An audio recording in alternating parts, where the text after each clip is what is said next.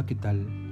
Yo soy Marcos Merino y te voy a contar el cuento de El pato y la muerte de Wolf Elbruch. Desde hacía tiempo, el pato notaba algo extraño. ¿Quién eres? ¿Por qué me sigues tan de cerca y sin hacer ruido? La muerte le contestó, me alegro de que por fin me hayas visto.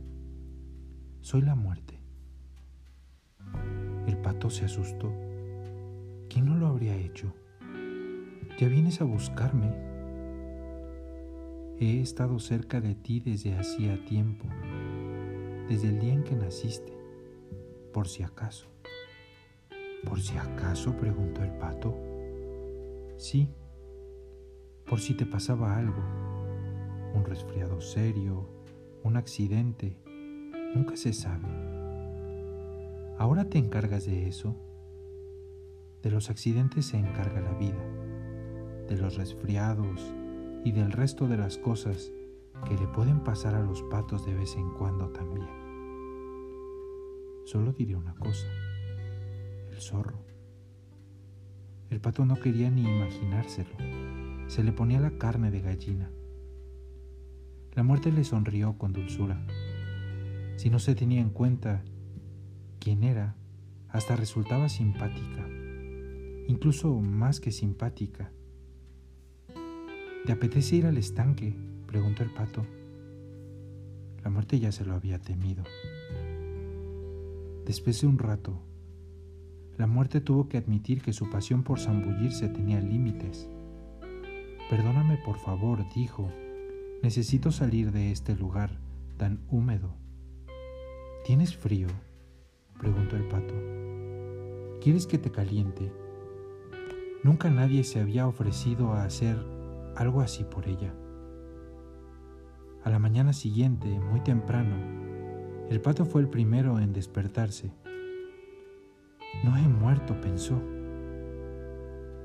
Le dio a la muerte un golpecito en el costado. No he muerto, graznó henchido de felicidad. La muerte levantó la cabeza. Me alegro por ti, dijo desperezándose. ¿Y si me hubiera muerto?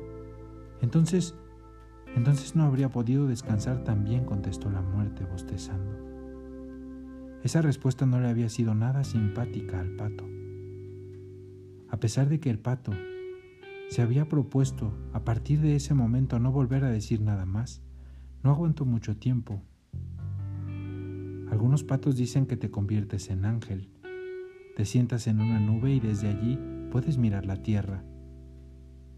Es posible. La muerte se incorporó. Pero de todas maneras, tú ya tienes alas. Algunos patos también dicen que en las profundidades de la tierra hay un infierno en el que te asan si no fuiste un pato bueno. Es asombroso todo lo que se cuenta entre los patos, pero quién sabe. Entonces tú tampoco lo sabes, graznó el pato. La muerte solo le miró. ¿Qué haremos hoy? preguntó de buen humor. Hoy no iremos al estanque, exclamó el pato. ¿Qué te parece si hacemos algo verdaderamente emocionante? La muerte se sintió aliviada. ¿Subirnos a un árbol? preguntó burlonamente. El estanque se veía muy, muy abajo. Ahí estaba, tan silencioso y solitario. Así que eso es lo que pasará cuando muera, pensó el pato. El estanque quedará desierto, sin mí. A veces, la muerte podía leer los pensamientos. Cuando estés muerto, el estanque también desaparecerá, al menos para ti. ¿Estás segura? preguntó el pato desconcertado. Tan segura como seguros estamos de lo que sabemos, dijo la muerte. Me consuela, así no podré echarlo de menos cuando...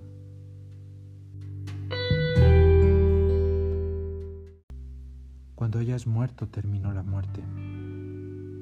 Le resultaba tan fácil hablar sobre la muerte. ¿Por qué no bajamos? le pidió el pato con un poco de preocupación, pues subido en los árboles se piensan cosas muy extrañas. Durante las siguientes semanas, fueron cada vez menos al estanque. Se quedaban sentados en cualquier lugar que tuviera hierba y casi no hablaban. Hasta que un día, una ráfaga de aire fresco despeinó las plumas del pato, y éste sintió frío por primera vez. Tengo frío, dijo una noche. ¿Te importaría calentarme un poco? La nieve caía. Los copos eran tan finos que se quedaban suspendidos en el aire. Algo había ocurrido. La muerte miró al pato. Había dejado de respirar. Se había quedado muy quieto. Le acarició para colocar un par de plumas ligeramente alborotadas.